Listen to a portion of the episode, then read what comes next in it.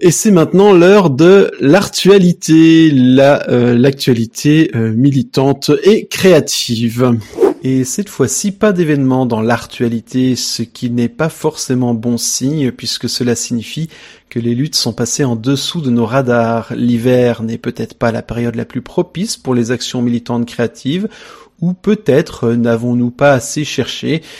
Il n'est pas non plus improbable que les mesures liées à l'épidémie en cours obligent à une phase de réflexion en ce qui concerne des actions efficaces dans ces conditions.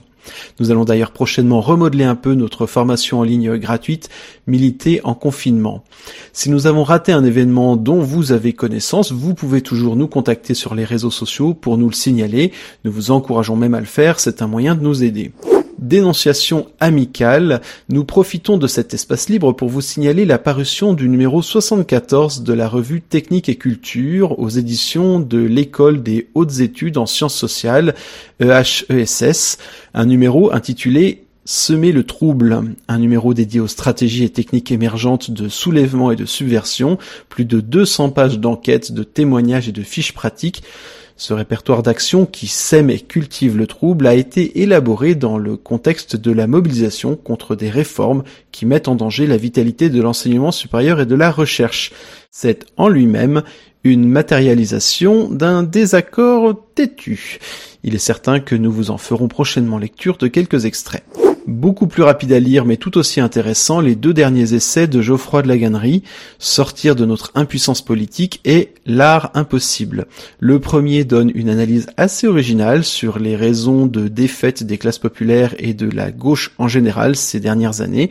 Il propose de repenser notre manière de voir et d'inscrire nos actions dans des secteurs habituellement boudés par les nôtres. Actions inscrites dans le temps long, au-delà du happening que nous apprécions tant.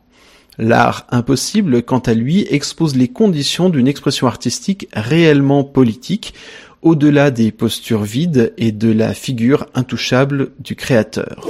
Bonne lecture et surtout bons engagements à vous, et si vous passez à l'action, pensez à nous en faire passer le message. Retrouvez l'actualité dans Artivisme, le podcast de ceux et celles qui font de l'activisme une forme d'art, sur floem.fr, Twitter, ainsi que sur la plupart des plateformes d'audio en streaming, et en particulier sur imagotv.fr, la plateforme de notre label où vous trouverez podcasts et vidéos libres, gratuites et sans publicité pour développer de nouveaux imaginaires et aller vers la transition.